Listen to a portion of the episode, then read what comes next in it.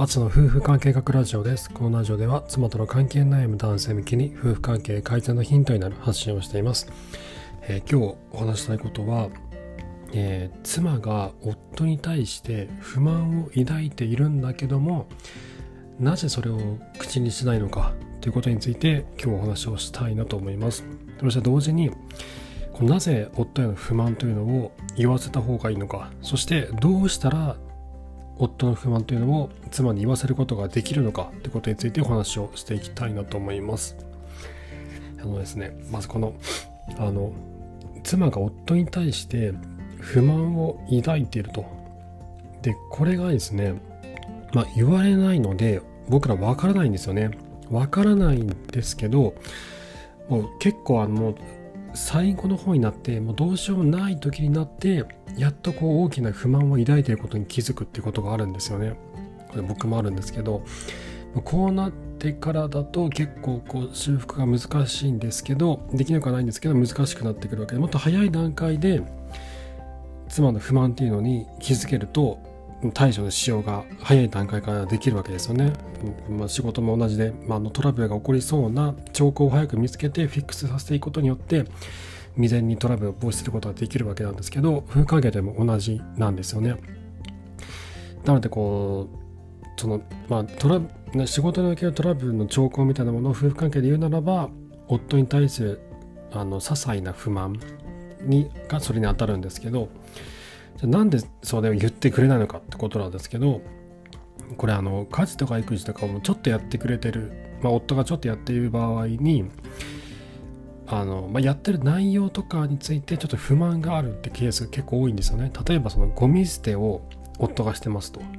で夫はゴミ捨てをやしっかりやってる気になってると俺やってるぜっていうふうにもうなんか思ってるのも見えると。だけどあのゴミ捨て場にゴミを捨てに行くしかやってないと。でゴミをこうかき集めあの家中のゴミを集めたりとかもしないし集めた後に新しいゴミ袋を補充することもしないし、えー、燃えるゴミしか捨てないと。燃えないゴミと不燃ゴミ、えー、ん？同じか。燃えないゴミと、えー、資源ゴミは捨ててくれないとか、まあ、そういったこう些細なこの不満っていうのが結構あるんですよね。で、これって、まあ一見大したことないの思えるじゃないですか。だけど、こういったものがどんどんどんどん積み重なっていって、数年後にもう嫌いですみたいな風にこうなってしまうんですね。なので、早くこれに気づいた方がいいんですけど、でなんで妻は夫に言わないのかっていうとですね、あの女性からよく聞くんですけど、まあの、まあ、ちょっとはやってくれてると。まあ、ちょっとはやってくれてるんで、それについてこう、ケチつけるようなことを言ってしまうと、こう、なんかやる気をそいそそいでしまうんじゃないかとか、もうなんかやってくれなくなっちゃうんじゃないかとか、でもあの多少やってくれてるんで、それについて文句を言うことはちょっと申し訳なく思ってしまうとか、そういった気持ちが女性にはあるらしいんですよ。でこれってね僕らからしたら分かんないんですよね。あそういうふうに思ってるんだっていうの僕も聞いて初めて思ったんですけどこうなんだろう。申し訳ないと思ってしまうと。文句を言うことが申し訳ないと思ってしまうと。だけどそれがどんどん積み重なっていくと僕らが困ることになっちゃうんで言ってくれた方がいいんですけどあとこうなでそれなんか不満があることに関してこうちょっとなんか言ってしまうと夫が機嫌を損ねてしまうのが怖いとかこう反発されるだけなので言うだけ無駄だ無駄だと思ってるとかというケースが結構多いんですよ。であのじゃあなんでそういった小さな不満というのを妻に言わせた方がいいのかということなんですけどこう知らぬ間に妻がどんどん不満を溜め込んでいくんですよね。そして数年後にこう爆発してしまうわけなんですよ。で例えば僕の知り合いの話なんですけど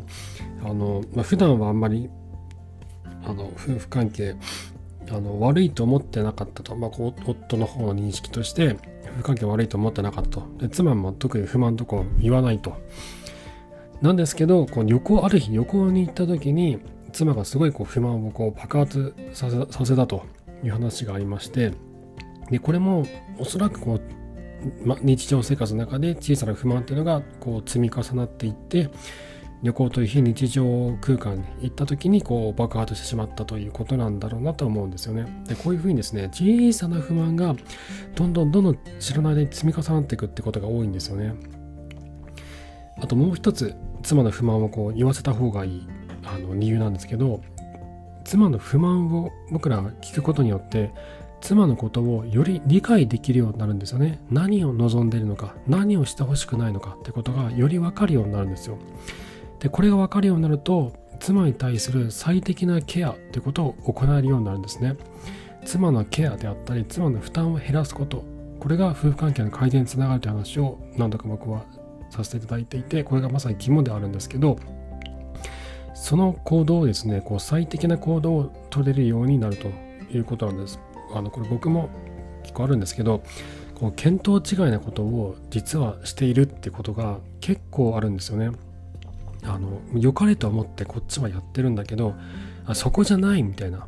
そそれそれじゃないんだけどみたいなことが結構あって僕もあって言われてあそうなんだって気づいたんですけどこれ結構多いんですよ。なので妻の不満というのはこうちょいちょいこう小出しにさせていった方が僕らにとっても後々いいということなんですよね。じゃあどうやってそういった妻の小さな不満というのを言わせるのか言わせられるようになるのかっていうのはですねこれはもう言いやすい環境づくりしかないんですよね。妻がこう夫に対して不満を言うってあの逆の立場でも分かると思うんですけど妻の不満を僕らが言おうとした時にこうなんか言いづらいとかあるじゃないですか。妻の行動とか言葉でなんか気になることがあるんだけどだけどこう注意したいななんか言いたいやめてくれって言いたいこれはそうじゃないんだと言いたいだけどあなんか言いづらいみたいなこうなんか言ったらめっちゃ怒られそうとか、なんかそんなね、こうなんか言えない雰囲気みたいなのあるじゃないですか。それが妻から見た場合もあるんですよね。なんかこの人にこんなこと言ったら、ちょっとなんか怒られそうだなとか反発されそうだなとかなんかなんかすねそうだなとかっていう思いがあって言えないっていうのがあるんですよ。だここで言える環境を僕らが作っていかなきゃならないんですよね。でそのためにどうしたらいいのかってことなんですけどえっと、これはですね、ちょっと5つぐらいあるかなと思っていて、1つは反発しない、妻の言葉に反発しない、そして感情的に怒らない、あとプライドを低く設定する、あと使えないバイト宣言をする、これちょっと後で説明しますね。で5つ目は、これはね、そのさっきと同じなんですけど、自分は妻よりできてないってことを認めて、えー、努力していきたいからこう教えてほしいっていうこうスタンスに出るってことなんですね。こうなんだろう上から目線でいかないってことですねでまずその一番最初の反発しないっていうのがもう結構大事になってきてこう夫にこう何かを言ったらこの人はこうすぐこうかぶせてくるみたいなこうなんか理屈でこう跳ね返してくるみたいなもうなんか疲れるんだよそんな話されたらみたいなのが結構あるんですよ。だからもう話したくないみたいなこの人何言ってもこう自分のことしか言わないしもうなんかスパーンって跳ね返してくるし私の気持ちをこう受け止めてくれないじゃんっていう風になっちゃうんで反発してはいけない受け止める必要がある。そして感情的に怒らない。とはプライドが邪魔をして妻の話を聞けないってことがねあるんですよでこれ認めたくないんですよ僕ら男は僕もそうなんですけど認めたくないんですよ。この自分のプライドが高いから、その妻の言葉を、アドバイスや助言というのを受け入れられないとなってしまっているんだけど、そんなことはないと、つい思ってしまうんですよね。で、僕はノートで書いたんですけど、あの、俺のことは使えないバイトだと思ってくれってことを妻にある日言ったんですね。で、で、これを言ったことによって妻の中での僕に対する期待値がこう下がってあ使えないバイトだからしょうがないなみたいなできないからしょうがないな。何度言ってもできない何度言ってもできないけど使えないバイトだからしょうがないなみたいな風にこう変わってたんですよ。これツイッターか何かで見たんですけどうちの夫のことを使えないバイトだと思ったらイライラしなくなったみたいなそんな文章を何かで読んであこれだと思ったんですよね。使えないバイトだと思われればイライラしないのかってことでもう自分から言ったんですよ。僕は俺を使えないバイトだと思ってくださいと。だけど一方でこうちゃんと努力もするんですよ。努力もするんだけどだけど自分のそのなんだろういる場所としてはもうなんかめっちゃ俺できるしなんかイクメンだしみたいななもう家事とかめっちゃ協力的だしすごいできる夫だしとかっていうスタンスじゃなくていや、自分まだまだなんですよと。全然できてなくて分かんないことだらけなんですと。もうあなたに比べたら、君に比べたら、もう僕全然ダメなのはもう分かってるんで、ちょっといろいろそこを教えてもらえませんか？みたいなスタンスでこう出ると、妻もいろいろ言いやすいんですよね。あ、じゃあいろいろ言おうか教えてあげようかみたいな。こうなんか自分より年配の部下にいろいろこう言ったりとかするのって難しいじゃないですか。もしくは年配のあの先輩とかね、自分年上の先輩とか上司とかに対して注意をすることって結構しんどいですよね。言いづらいですよね。だけど、自分よりこの、なんだろう、あのまあ、年次が下だったりとか、あと後輩だったりとか、年下の後輩だったりとかだと、まあ、言いやすいですよね。でもなんで言いやすいのかって言ったら、向こうがこう教えてくださいスタンスで、僕はあなたよりできませんスタンスで来るわけなんですよ。だからこう言いやすいんですよね。そこに、なんだろう、この壁がないんですよね。なので、この妻との会話とかにコミュニケーションにおいても、そういったスタンスで、これ何もこう、下手に出ろとか、あの卑屈になれって言ってるわけじゃなくて、まあ、単純にこの家事とか育児ってこう妻の方がこう関わってるあの量と質って多いわけなんですよ。どうしてもだから僕ら負けちゃうんですよね。認めたくないんだけど負けちゃうんですよ。負けてるんです。まあ勝ち負けじゃないんですけど、なのでこうどうしても妻の方がそういうスキルが高いんです。でそこをまず受け止めて認めて自分はそこまで行ってないってことも把握した上で妻との対妻への対応っていうのをこう考えていくというふうにすると妻も夫に出す不満をこう言いやすい言いやすくなる言いやすい環境が作れるようになるってことなんですよね。はい。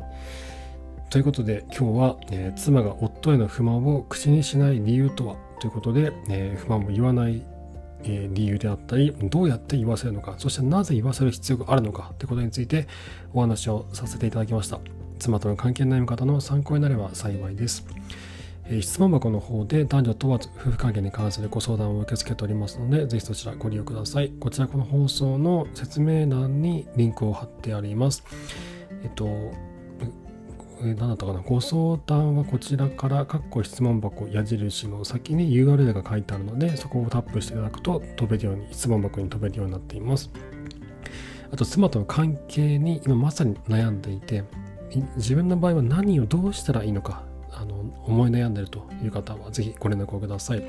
こう妻との関係改善っていうのはね、こう誰にも言えないんですよね。こうなんか妻と仲が悪くて話をしてくれないのが辛いとか、セックスレスになってて辛いとか、妻に無視されてるのが辛いとか、離婚したいと言われて辛いとか、こんなことって誰にも言えないんですよ。もう会社の人にももちろん言えないし、友達でも言えないし、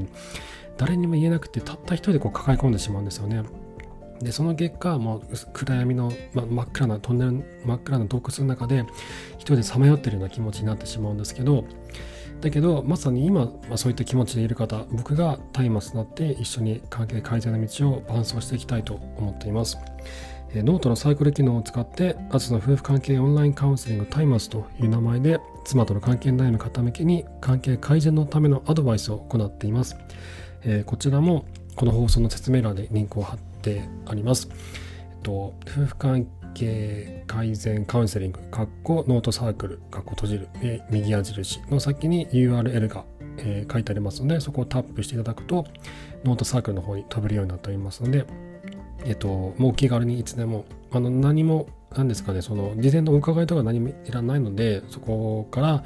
えっと、いつでも申し込んでいただければ、僕の方からメールの方を返しますので、えお気軽にご利用ください。お待ちしてます。